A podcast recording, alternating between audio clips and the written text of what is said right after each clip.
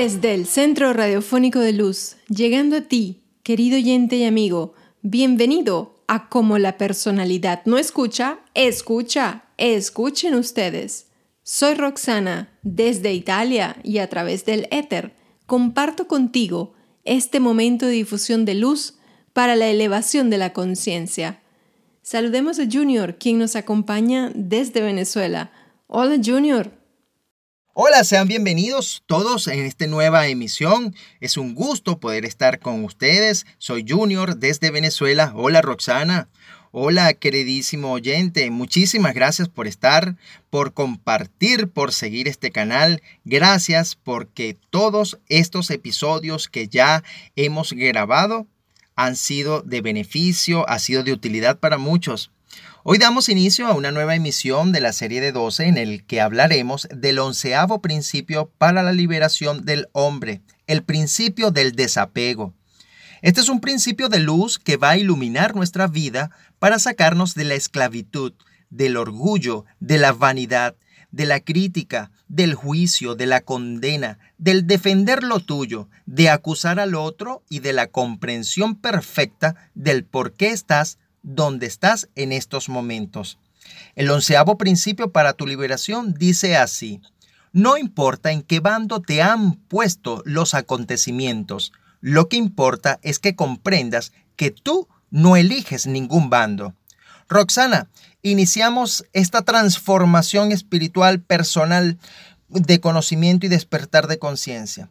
¿Cuál es este concepto clave que vamos a tratar en la emisión de hoy? El concepto clave de la emisión de hoy, de este principio del desapego, es comprender por qué eres como eres y por qué estás donde estás. Cómo poner de acuerdo a tu personalidad y a tu esencia para que se unan y procreen el yo real, lo que de verdad, verdad eres, y religar con la chispa divina que está en ti. Roxana, la primera parte del enunciado del onceavo principio dice, no importa en qué bando te han puesto los acontecimientos. ¿Por qué no importa? Este principio es sumamente interesante. Vamos a explicar por qué no importa. No importa quién eres, no importa cómo te llames, en qué país naciste, qué edad tienes, a cuál raza perteneces. No importan tus credos filosóficos no importa la religión que profesas. No importa con quién estás casado o cuántos hijos tienes. No importa qué posición económica o social sostienes. No importa cuál es tu profesión o qué cargo tienes. No importa dónde vives. No importa nada de eso. No importa qué grado de inteligencia tienes. No importa cuál es tu capacidad de hacer. No importa qué deporte practicas, a qué partido político asistes o perteneces. Todo eso no importa. Nada de eso importa. Y nada de eso importa porque nada de eso es tuyo. Ahora ya siento tu pregunta. ¿Cómo es eso? ¿Cómo que nada de eso importa porque nada de eso es mío? Por ejemplo, tú elegiste nacer en el país donde naciste. Tú elegiste nacer en la familia donde naciste. Tú elegiste pertenecer a tal o cual partido. Puedes creer que sí. Supongamos que tienes la profesión de médico. ¿Qué te llevó a ser médico? Me dirás, bueno, yo lo decidí en bachillerato. Entonces yo te pregunto, ¿Qué ha hecho que tú decidieras ser médico? Tú has creado las causas para ser médico. Tú has hecho que atraiga tu atención la medicina. ¿O algo ha atraído tu atención hacia la medicina? Bueno, entonces yo también puedo decir que esto, como no importa, ¿qué es lo que realmente importa? ¿Y cómo hemos llegado hasta donde estamos? Lo que realmente sí importa es que debemos comprender que no hemos elegido ningún bando y que no importa dónde nos han puesto los acontecimientos. Nadie ha elegido nada en su vida. Causas totalmente ajenas a nuestra voluntad nos han llevado hacia donde nos encontramos hoy. Esto es una verdad sumamente difícil de asimilar y comprender. Y lo peor de todo, Roxana, es que una verdad difícil de aceptar. Eh, seguro estás compartiendo conmigo este discernimiento que estoy teniendo en este momento, querido oyente. Nuestro orgullo no puede aceptar el hecho de que nosotros no hayamos decidido nada en nuestra vida. Normalmente el orgullo proclama absolutamente todo como suyo.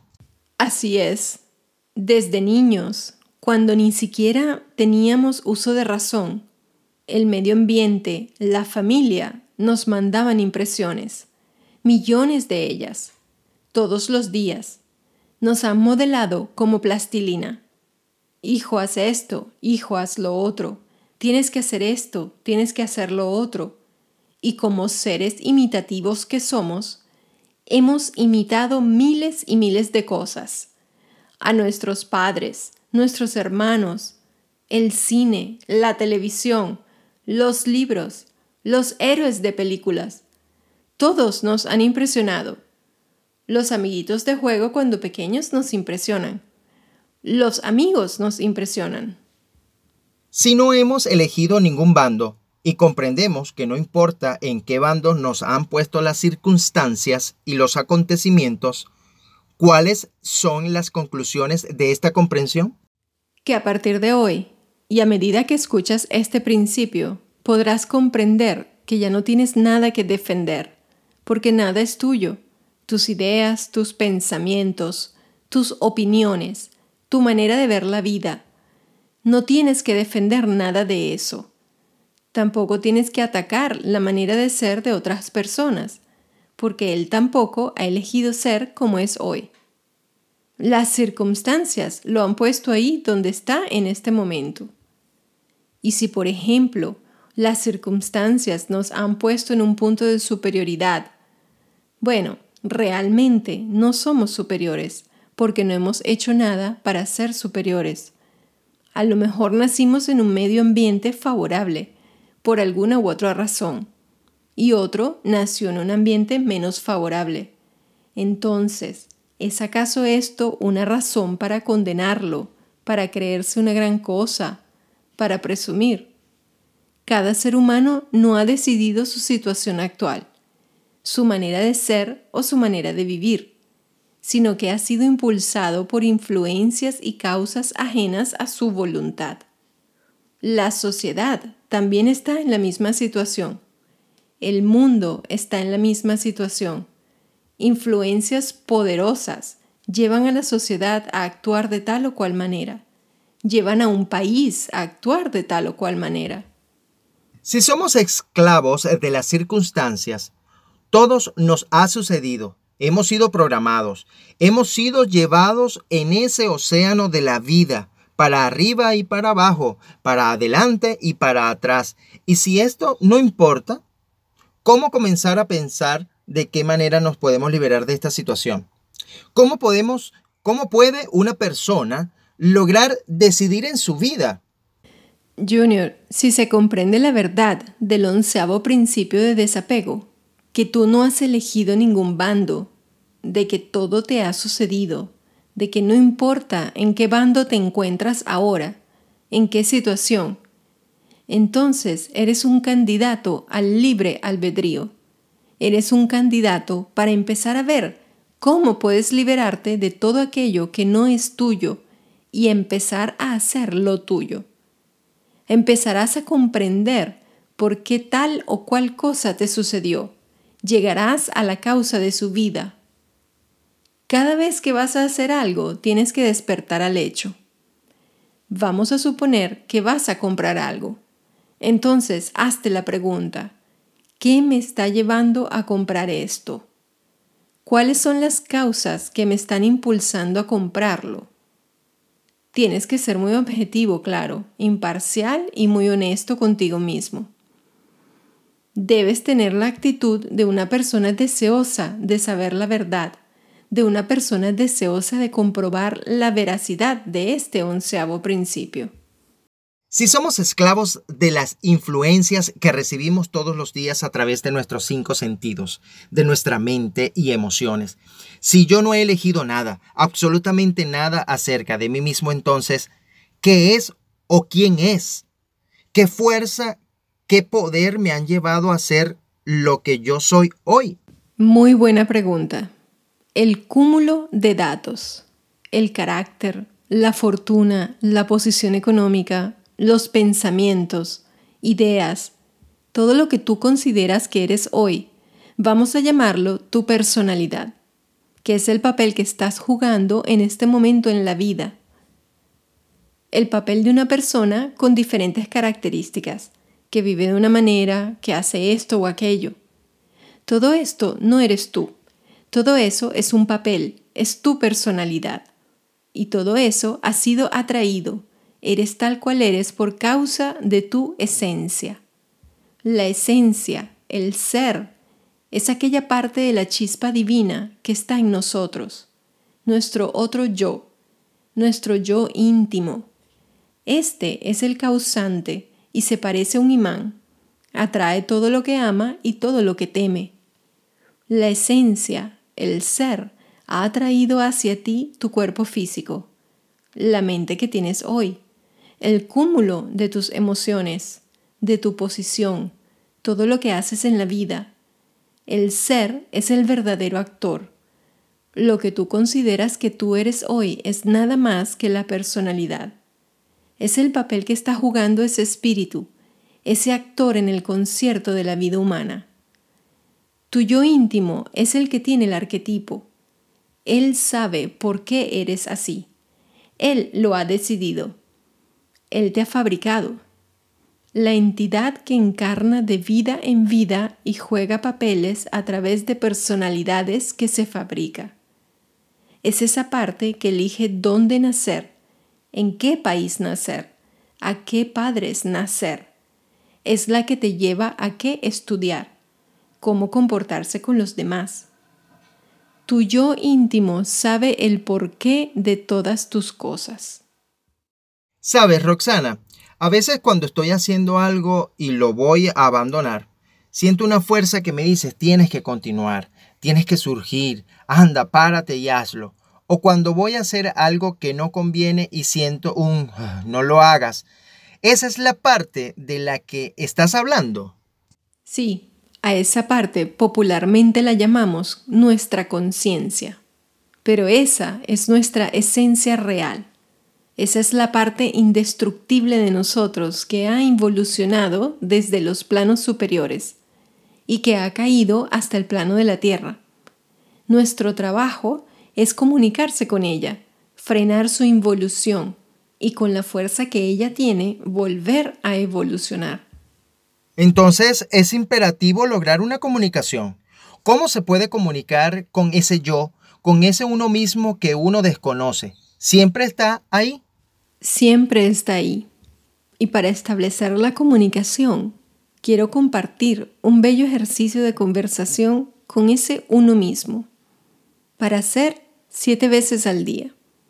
A partir de hoy y de aquí hasta que des señales de vida, hasta que lo logres, porque es un trabajo que puede durar toda la vida. Entonces, tienes que aislarte de tus quehaceres diarios aunque sea por un minuto. Relájate, cierra los ojos y conversa con esa parte de ti como lo harías con un amigo íntimo. Despeja tu mente de todas tus ocupaciones. Retírate del papel que estás llevando a cabo en la vida de todos los días. Cierra los ojos y dile, yo sé que no soy. Yo sé que soy nada. Yo sé que no soy mi mente. Yo sé que no soy mis ideas. Yo sé que no soy mi cuerpo. Yo sé que no soy mis emociones. Yo sé que no he elegido nada. Yo sé que tú estás ahí. No sé quién soy yo. ¿Quién soy yo? ¿Quién es este que habla? ¿Quién es este que escucha? ¿Quién soy? Yo sé que tú estás ahí. Dicen que yo soy tú, pero como no sé quién eres, ni qué eres, ni cómo eres, así que no sé ni quién soy yo, ni cómo soy yo. A veces te percibo y te siento. A veces siento tu impulso llevándome a hacer algo indebido. La mayoría de las veces sucumbo. Otras veces te veo como algo bueno, porque cuando me he propuesto hacer una tarea y no puedo continuar, siento tu impulso, tu apoyo para que siga. Me dicen que también eres dual. Me dicen que tengo que ponerme de acuerdo contigo. Aquí estoy Voy a quedarme silencioso por un momento, en completo silencio.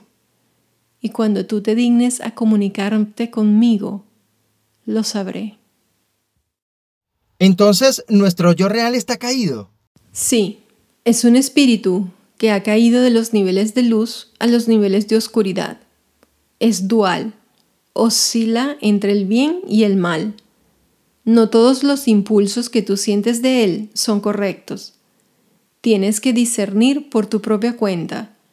Tienes que saber cuándo te está impulsando a hacer aquello que lo involuciona más. Y tienes que decidir por tu libre albedrío y voluntad que tienes en este momento para hacer las cosas que tú sabes que lo evolucionan. Entonces, la personalidad y la esencia espíritu son dos partes que deben unirse. ¿Puedes expandir un poco más en lo que es la personalidad y lo que es la esencia? Sí, claro. Vamos a llamar a la personalidad la parte derecha y a la esencia, a tu otro yo, la parte izquierda. Esas dos partes tienen que unirse. Tienen que ponerse de acuerdo para que ambos evolucionen. La esencia no puede evolucionar sin la personalidad y la personalidad no tiene razón de ser sin la esencia. Tienen que juntarse las dos partes y procrear el yo real, lo que de verdad verdad eres. Ese yo real tendría libre albedrío, voluntad, poder, capacidad, omnipotencia, estará en un nivel de luz muchísimo más cercano al Creador que tú y tu esencia. Este trabajo popularmente lo llaman religar. Estamos desligados de la chispa divina que hay en nosotros y tiene que volver a ligarse.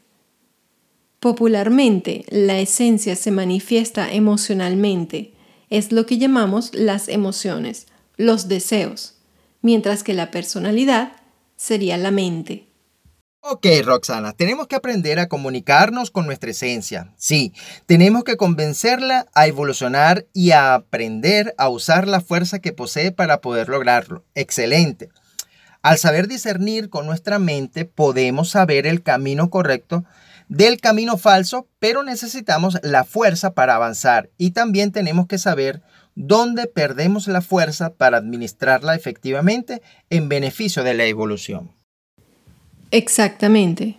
Asumir responsabilidad de nuestra esencia y no permitirle la ira, la violencia, el hablar demasiado, el gustar demasiado con los cinco sentidos, la sexualidad deformada, el tedio y el abandono, que te quiten toda la fuerza que recibe tu esencia. Ponte de acuerdo y lleva a la esencia a obedecer la ley cósmica. Roxana, y como siempre, compartirás ejercicios para este principio de desapego para que nos asistan a religar la esencia con la chispa divina. Como siempre, para quienes estén interesados en trabajar más en profundidad con este principio de desapego, pueden enviarnos un email a unixitron.outlook.com y les enviaremos la guía completa de ejercicios prácticos. Las guías de ejercicios no conllevan un costo, ya que es un servicio impersonal, así como este canal no es monetizado. Escríbanos en la cajita de comentarios sus avances en la comprensión y práctica que han experimentado con este principio de desapego. Qué fascinante el episodio de hoy. Hay que seguir, seguir, seguir, seguir en esta batalla espiritual para ser mejores cada día. Hasta aquí llegamos con nuestro onceavo programa dedicado a comprender el onceavo principio para la liberación del hombre la ley cósmica del desapego. Muchas gracias. Gracias a todos, a todas, allá donde estén, por escucharnos, por apoyarnos desde el otro lado del dispositivo, del ordenador, de tu computador, de donde te encuentres. Eh, gracias. Por favor, sigue el canal, eh, comparte esta información para que sean muchísimos millones de seres humanos en el planeta Tierra practicando y escuchando cada uno de estos episodios. Volveremos la próxima semana con el principio número 12, transformación. Sin más, soy Junior Almenar desde Venezuela. Me puedes encontrar en mi red social de Instagram en arroba Junior Almenar de J. Me despido y paso el micrófono a Roxana. Chao. Gracias, Junior. Querido oyente y amigo, recuerda que en ti tienes la ilusión de haber decidido tu vida. Tienes la ilusión muy arraigada en ti. Tienes los hábitos de condenar, de juzgar, de enjuiciar, de ser orgulloso, vanidoso, ingreído, de creerte superior a los demás, de defender lo tuyo, de atacar lo de los demás. Y esto no sale de la noche a la mañana. Así que ármate de valor y manos a la obra de esa primera parte del onceavo principio. Tú no has elegido ningún bando, compréndelo. Todo te sucedió tal como llueve. En algunos hombres, la personalidad, o sea, el papel, trata de dominar al actor, a la esencia. En otras personas, el papel es más débil y la esencia, con sus impulsos bajos, es la que lleva al hombre al desastre. El hombre que aspira a evolucionar es el hombre que tiene que equilibrar a la esencia y la personalidad. Tiene que hacer crecer a la esencia hasta el nivel de la personalidad y luego, mano a mano, con la ayuda del Creador y de los maestros superiores, empiezan poco a poco los pasos evolutivos. Sin más, se despide Roxana. Gracias.